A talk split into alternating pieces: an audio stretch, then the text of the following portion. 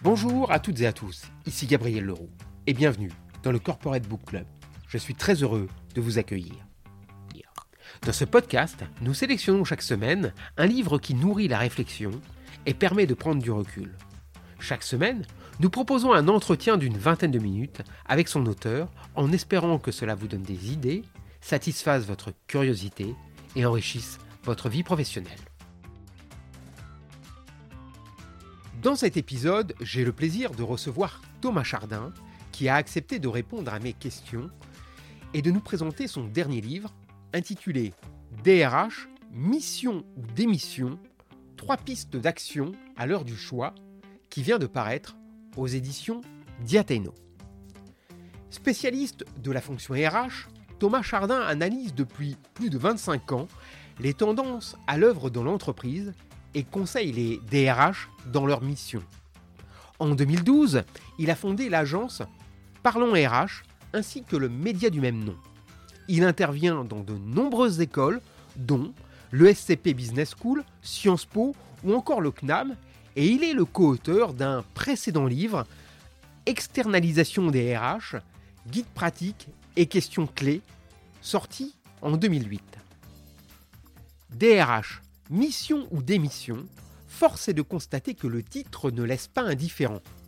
Et d'emblée, l'auteur fait le diagnostic d'une direction des ressources humaines, souvent incomprise par les collaborateurs des entreprises, souvent aussi perdue face aux nouveaux enjeux auxquels elle est de plus en plus confrontée.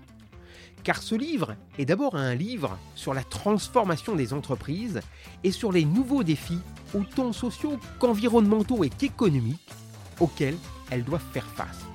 Et au centre de tout cela, les ressources humaines, sur lesquelles porte ce livre, aussi vif et court qu'un manifeste, nous y reviendrons dans l'entretien, mais aussi ambitieux qu'un plaidoyer plein d'humanisme. Bonjour Thomas Chardin, merci de m'accorder cet entretien.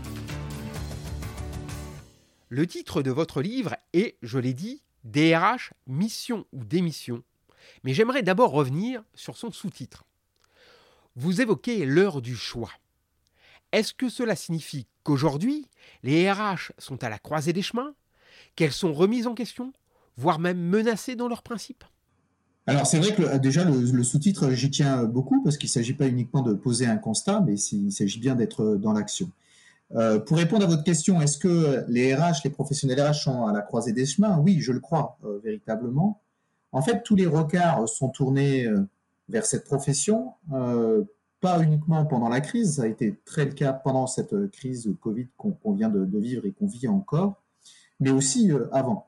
En fait, il y a énormément d'attentes euh, à leur attention, bien sûr de la part des salariés, avec un besoin pour être un peu, pour résumer leurs attentes d'autonomie, de responsabilité, d'utilité, de se sentir utile, de confiance aussi, on voit bien la difficulté dans certaines entreprises qui a eu à mettre en place le, télétravail, par exemple. pourtant, ça suppose juste de l'autonomie et de la responsabilité. Des attentes aussi de la part des managers qui ont besoin de peut-être un peu plus de bon sens et de sens, d'être véritablement accompagnés. Et puis de façon plus large, des attentes de la part de la société en termes de responsabilité de l'entreprise.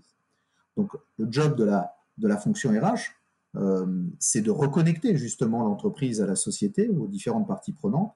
Et là-dessus, il y a effectivement beaucoup, euh, beaucoup d'attentes. Et c'est en cela qu'elles sont en partie euh, remises en question, parce qu'on les connaît peu, donc on les critique un petit peu plus facilement. Elles sont vertement critiquées et, très souvent de façon illégitime et à mon avis à mauvais escient. Donc il y a véritablement, on se situe véritablement un carrefour, selon moi, hein, de la fonction et ce qui a justement euh, entraîné euh, cet ouvrage pour nécessiter euh, une dynamique de transformation de la fonction plus forte. En fait, si la fonction se veut transformatrice des organisations, pour mieux répondre aux attentes que je viens d'évoquer, elle doit elle-même se transformer. J'entends que c'est particulièrement difficile, accompagner la transformation tout en se transformant soi-même. Mais le changement, c'est maintenant, comme disait un ancien président. Votre livre s'adresse bien sûr d'abord aux personnes qui travaillent dans les RH. Mais n'essayez-vous pas, à travers ce prisme des RH, de définir les nouveaux contours des entreprises aujourd'hui? Et quels sont-ils, ces contours?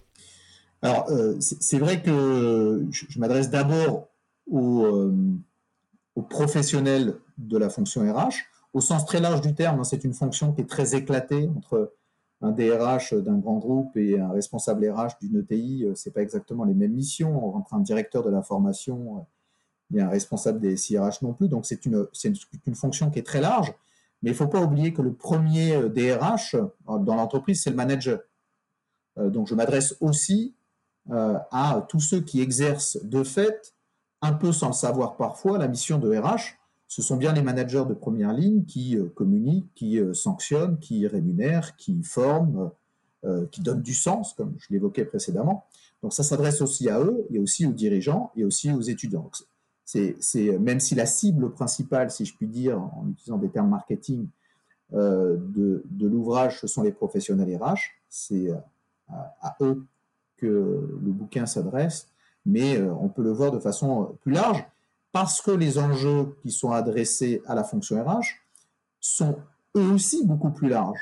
En fait, si on veut reconnecter l'entreprise à la société, il faut essayer d'abord de comprendre quelles sont les grandes tendances de la société et quelles sont, euh, euh, de manière euh, corrélative, les, grandes, les grandes orientations de l'entreprise. Alors, c'est un ouvrage qui se veut très court, hein, il fait moins d'une centaine de pages pour qu'il se lise vite, justement. Et donc, je, n'ai pas eu euh, du tout la prétention euh, d'analyser euh, les évolutions de l'entreprise sur les 15 prochaines années, ni d'avoir une approche sociétale ou sociologique de, de, de, nos contemporains. en revanche, ce qui est certain, c'est qu'on ne peut pas vouloir reconnecter l'entreprise à la société si on n'analyse pas les, les, évolutions de l'entreprise, les nouvelles formes de travail et les attentes des parties prenantes les, contours de l'entreprise, c'est qu'on arrive à une entreprise qui est de plus en plus euh, étendue. On parle d'entreprise étendue ou d'entreprise éclatée. Euh, tout à l'heure, je parlais d'un besoin de sens. Il y a besoin de redonner euh, une forme de, redonner du sens au projet collectif, de redonner une direction claire et une désirabilité de la destination. c'est parfois ce, qui fait défaut dans les grandes organisations. Vous proposez de faire un bilan de compétences de la fonction RH, en partant notamment du constat que les RH, pour pouvoir aider à la transformation des entreprises, doivent penser d'abord ou en même temps à leur propre transformation. Quelles sont, selon vous, les pistes de transformation et quels sont les nouveaux défis auxquels doit répondre la fonction RH euh, je vais peut-être commencer d'abord par les, défis, parce que en fait, euh, la transformation de la fonction RH, elle est là pour accompagner les défis euh, qui sont qui s'imposent, qui s'imposent à elle. Il y a les défis qui s'imposent à elle, et puis peut-être les défis, on le verra peut-être après, ou peut-être justement dans les pistes d'action, les, défis qu'elle se choisit. Dans les grandes, dans les défis auxquels on est confrontés tous dans les entreprises, il y en a trois grands et je les, qualifie de guerre pour, pour donner euh, ce, degré d'importance. C'est un terme un peu belliqueux, c'est évidemment exagéré. Heureusement qu'on n'est pas en guerre au sens militaire du terme. Euh, mais avant la crise, avant la guerre sanitaire, on était déjà dans une guerre économique qui accroissait euh, l'incertitude, l'imprévisibilité. Hein, elle était déjà très fortement là et très fortement installée. Bon, la, crise a rendu exponentielle cette euh, imprévisibilité. Euh, donc si je mets de côté ces deux guerres, la guerre économique et euh, la guerre sanitaire, je ne les balaye pas du tout d'un revers de main, c'est un élément de contexte, on est d'abord dans une économie qui est tertiarisée. Ne l'oublions pas, j'ai parfois l'impression qu'on oublie cet élément sur cette tendance à la tertiarisation, à la digitalisation de l'économie.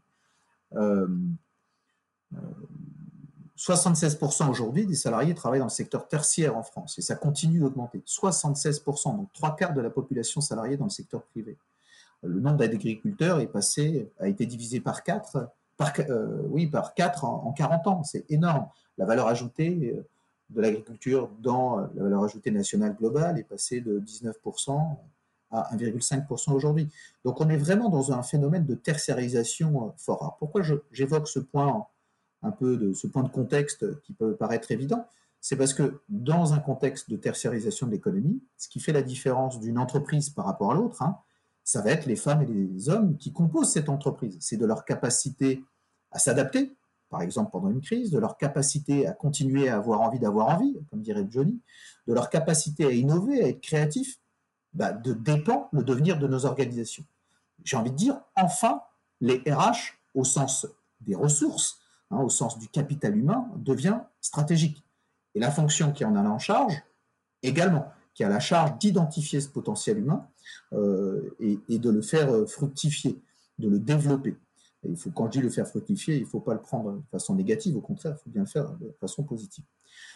Donc ça, c'est un élément de contexte qu'il ne faut pas oublier, et y compris dans l'industrie, bah, on est de plus en plus dans une dynamique euh, d'innovation, et donc c'est bien les hommes et les femmes qui composent l'entreprise qui, qui rendent possible cette innovation.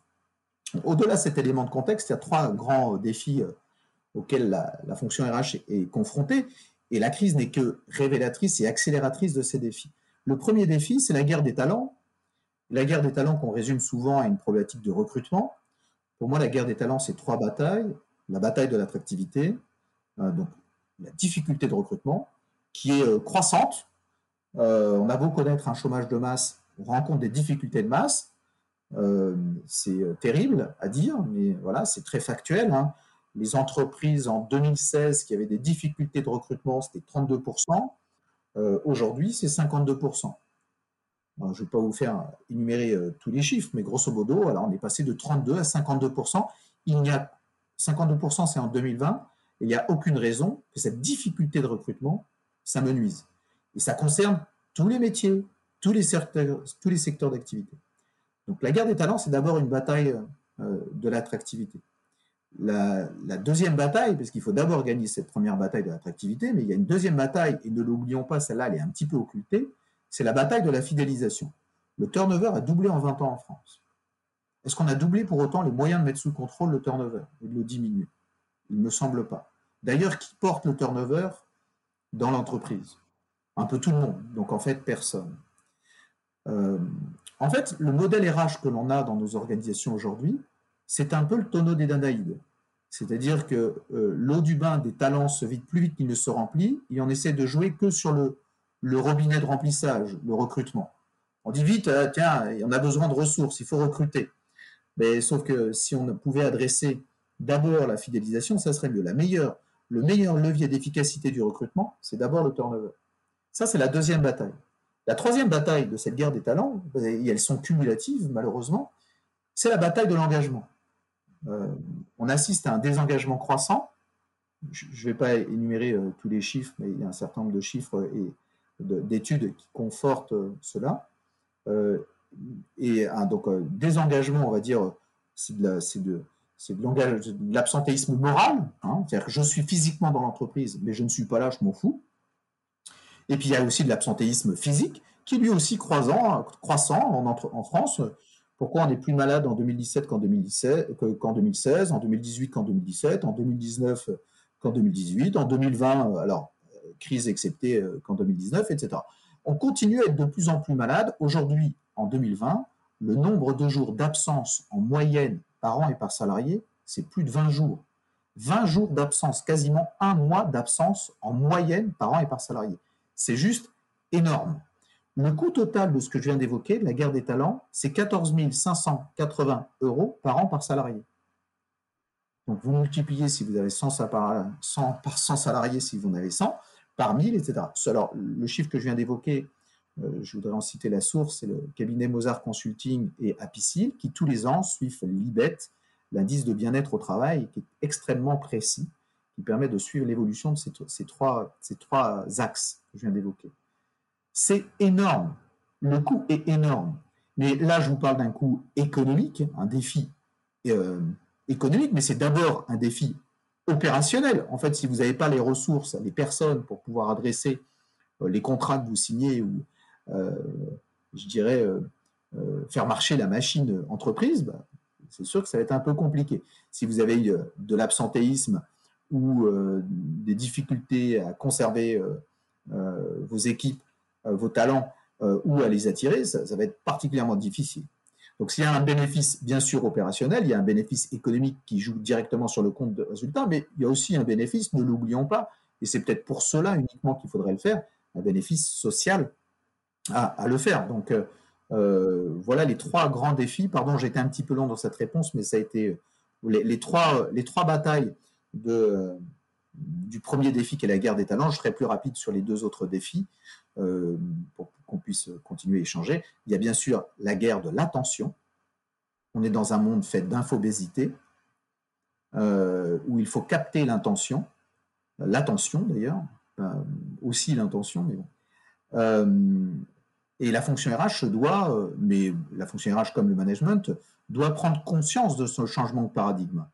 Les marques, les réseaux sociaux, euh, les politiques, tout le monde cherche à capter notre temps de cerveau disponible. Il ne s'agit pas de transformer l'entreprise en régie publicitaire ou la fonction RH en régie publicitaire, j'espère qu'elle ne le sera jamais. Il s'agit de prendre conscience que si on n'est pas, qu'il faut passer en fait d'être intéressé pour ces cibles RH, là aussi j'utilise toujours le même terme marketing, il faut être intéressant pour elles. Quand on s'adresse à un candidat, ce qu'on veut, c'est qu'il candidate. Bon, ça, un candidat, une offre d'emploi, il s'en fout en fait. Il faut lui proposer autre chose. Il faut donc l'intéresser. C'est pareil pour un collaborateur. Je vous ai parlé de fidélisation, mais en fait, quel est son intérêt à la chose? Donc, il faut être intéressant pour lui. Quel est le projet? Quelle est son utilité? Euh, Quelle est l'expérience de travail qu'on lui propose? Pareil, évidemment, pour les managers. Donc, la, guerre de l'attention, il y a ce côté obscur qu'est l'infobésité, et puis il y a aussi un côté plus positif, quand je parle de guerre de l'attention, c'est la société du care. Ça, elle s'est révélée un petit peu plus pendant la crise, euh, c'est-à-dire le, fait de prendre soin, prendre soin à l'autre. Pas uniquement, on ne doit pas s'intéresser à l'autre uniquement pour ce qu'il fait, mais aussi tout simplement pour qui il est. En fait, on, est, on a tous envie d'être reconnus en tant que personne, pas en tant que ressources humaines. C'est horrible cette appellation. Euh, et donc le deuxième défi, c'est d'une part prendre en compte cette dynamique d'infobésité et la difficulté de capter un temps de cerveau disponible, et donc d'être intéressant pour euh, ces équipes, pour les collaborateurs et pour les candidats, tout en prenant soin, c'est la deuxième facette, et d'être dans une écoute active, et pas uniquement dans l'écoute, mais dans l'action. Le troisième défi, c'est la guerre de l'image. Euh, la fonction RH a une image qui se dégrade. Euh, il y a une forme de dérive dans, sa mission, hein, selon moi, ce qui peut expliquer cette, dégradation. Elle s'est rarement souciée de son image. Euh, le DRH n'est pas quelqu'un qui aime forcément capter la lumière et être debout sur l'estrade. Et, je crois que ça nuit maintenant fortement à sa, mission le fait qu'il puisse remplir euh, sa mission. Donc, euh, euh, on est dans une société de, communication. Il faut en saisir les codes, non pas pour le plaisir des paillettes et du cosmétique, mais pour être, pour mieux remplir la mission qu'on s'octroie. Voilà les trois grands défis, à mon avis, qui sont face à l'entreprise, mais face à la fonction RH qui a en sa charge guerre des talents, guerre de l'attention et guerre de l'image. Alors voilà pour les défis, mais qu'en est-il maintenant des pistes d'action? Pour moi, il y a trois grandes pistes d'action pour la fonction RH. Euh, la première, c'est la concentration, euh, c'est-à-dire se poser la question de se dire quelle est sa mission euh, et de se concentrer sur cette dernière.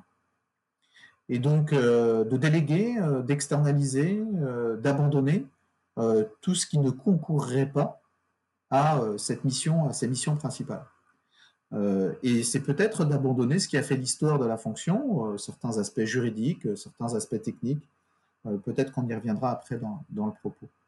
donc, un, se concentrer sur sa mission. Sur, encore faut-il être d'accord sur la mission. En, tout cas, même presque, j'ai envie, de, envie de dire, d'être d'accord avec soi-même. je ne crois pas qu'on choisisse la fonction RH par hasard ou par opportunisme. Il y a un vrai ADN chez les professionnels RH que je rencontre depuis maintenant 25 ans. Donc, se concentrer. La deuxième mission, c'est la deuxième, la deuxième type d'action. Je pourrais en rentrer dans le détail, dans se concentrer évidemment, mais juste pour être plus rapide dans la réponse. Euh, la perception, se soucier des perceptions. Je vous ai parlé de la société du cœur, du prendre soin. La perception, c'est d'être dans une écoute active, mais pas uniquement d'écouter dans un bureau un collaborateur, c'est d'en faire quelque chose, que ça puisse se traduire en service, que ça puisse se traduire en action. Et donc, euh, euh, je pense que là, ça doit se traduire sur des sujets comme la marque employeur, la qualité de vie au travail, l'expérience collaborateur, euh, ne pas être dans une approche exclusivement égalitariste des services RH, mais plutôt dans une forme d'équité. Donc là aussi, c'est un changement, un changement de posture, à mon avis, de la fonction RH et des acteurs RH. Et ce que je dis là est aussi valable pour le management et pour l'équipe de direction. Et puis la troisième action, elle est, euh, c'est là aussi encore un changement plutôt euh, comportemental. Il faut passer du courage à l'audace. La fonction RH est extrêmement courageuse. Euh, elle est toujours là dans les moments difficiles. On peut en penser ce qu'on veut, mais vraiment, en tant qu'observateur de, la fonction, elle est toujours là quand il y a un choc exogène, quand il y a une crise organisationnelle, sociale, économique, sanitaire. Elle a été sur le pont. Elle a été particulièrement remarquable et investie euh, durant cette phase-là, mais comme dans toutes les précédentes. J'ai presque envie de dire, malheureusement, elle ne m'a pas surprise. Elle sait être parfaitement courageuse. Quand les circonstances l'imposent, elle est toujours là.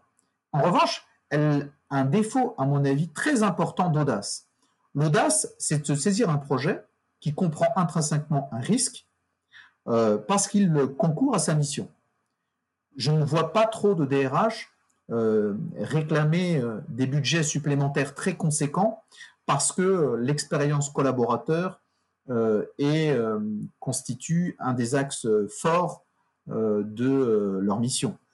La qualité de vie au travail que j'évoquais il y a quelques instants est souvent abordée par le tout petit bout de la lorgnette en disant on va mettre des corbeilles de fruits, des cours de yoga, euh, et des poufs XXL, euh, voire des baby-foot. Alors maintenant, tout le monde en rigole, les baby-foot, mais il n'y a pas si longtemps, tout le monde devait avoir son baby-foot pour améliorer la qualité de vie au travail. Non, la qualité de vie au travail, ce n'est pas ça. Euh, et, je crois que véritablement, il faut que là aussi, il y ait un changement de paradigme ou d'appréhension du risque par les professionnels RH. Pendant 40 ans, on leur a demandé d'être averse au risque, et bien maintenant, il faut qu'ils soient innovatophiles pas riscophobe, mais innovatophile. Il faut qu'ils tirent parti, qu'ils tirent profit du risque. Quand j'évoque cela avec les professionnels RH, on me dit ouais, mais nous, euh, euh, on n'est pas téméraire. Mais l'audace, c'est pas la témérité, c'est pas foncer tête baissée. C'est au contraire d'avoir une appréhension, une maîtrise du risque et de le choisir et d'aller le défendre. Euh, c'est ça qui me semble particulièrement importante, important pour la fonction RH. Donc concentration, perception et audace sont pour moi les trois réponses, là un petit peu conceptuelles, mais on pourrait les traduire en concret, euh, pour répondre aux trois défis que j'évoquais précédemment. Vous essayez de développer une vision très ambitieuse de ce que doivent être les RH de demain, avec, je dirais, deux grands piliers. L'humain, mettre l'homme au cœur de l'entreprise et l'entreprise au cœur de l'homme, dites-vous, et l'écologie.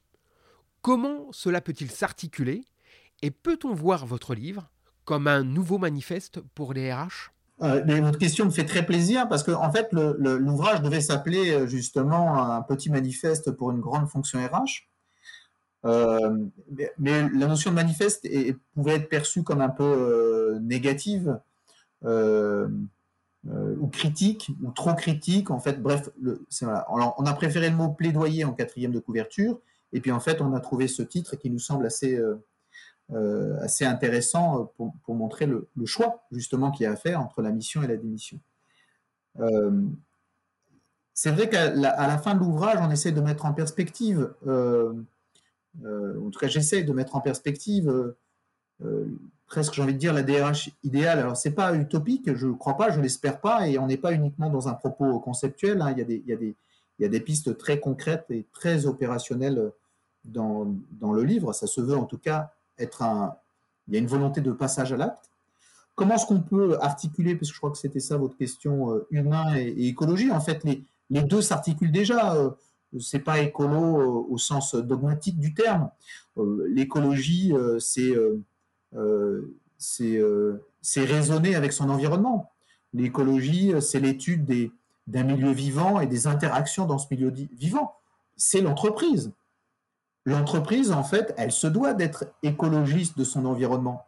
Sinon, tout simplement, elle ne fera plus de chiffre d'affaires et elle n'aura plus de rentabilité. euh, j'ai presque envie de dire, d'être pragmatique euh, et de souscrire à l'économie de marché.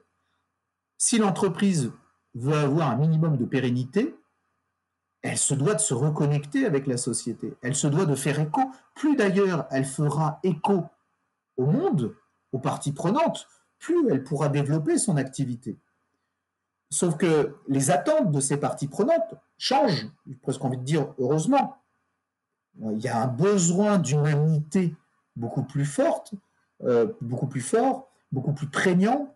Euh, alors, il, va, l'eau va couler un petit peu sous les ponts, euh, mais bon, un besoin de responsabilité des entreprises, de responsabilisation sociale, sociétale, environnementale, développement durable, est également très présent on ne peut pas s'en extraire. Bien sûr qu'il y aura des brebis galeuses à droite à gauche, mais cette convergence, euh, euh, en fait, il faut qu'il y ait, pour que ça marche, il faut qu'il y ait congruence entre l'aspect microéconomique, l'entreprise, et l'aspect macroéconomique, la société. D'ailleurs, on pourra appeler dans les deux cas la société, la société au sens de l'entreprise microéconomique et la société au sens plus social et macroéconomique. Il faut qu'il y ait congruence, sinon ça ne marchera pas, c'est sûr. S'il y a une déconnexion, une fracture plus forte, bah, soit on change la société pour que ça soit en cohérence, soit on change l'entreprise. Je crois que ce sera plutôt à l'entreprise de changer, c'est un peu mon propos, et je pense qu'en plus, c'est à la fonction RH, c'est au DRH, c'est au management de, euh, de faire en sorte de faire converger l'entreprise qui était sur un cycle long avec des capacités d'adaptation très lentes, eh ben, il va falloir aller beaucoup plus vite. On est déjà en 2021, c'est-à-dire qu'il y a un cinquième du 21e siècle qui s'est déjà écoulé. Et euh, si on regarde, par exemple, tous les articles qui sortent aujourd'hui sur le télétravail, en 2021, on s'interroge sur l'autonomie, la responsabilité, la confiance que requiert le télétravail. Et comment est-ce qu'on fait d'une culture du command and control à, euh, pour passer à cette culture avec plus d'automatisation et d'empowerment? C'est quand même fou qu'en 2021, on se pose la question. Euh, c'est quand même fou qu'en 2021, on découvre que l'information distancielle, ça peut marcher. Ça fait 20 ans que ça existe. Et donc, il faut passer à des cycles beaucoup plus courts, être dans une capacité, une agilité beaucoup plus forte de l'entreprise. Évidemment, que euh, la fonction RH et le management a un rôle important dans cette dynamique de reconnexion pour refaire écho au monde. Ce seront les mots de la fin. Merci beaucoup Thomas Chardin et à bientôt. Merci Gabriel, merci à vous. Cet épisode est maintenant terminé. Je rappelle le titre du livre de mon invité, DRH Mission d'émission, trois pistes d'action à l'heure du choix, publié aux éditions Diateino. Merci d'avoir écouté le Corporate Book Club. Si le podcast vous a plu, n'hésitez pas à laisser une note 5 étoiles ou un commentaire et à le partager autour de vous. A bientôt pour un prochain épisode.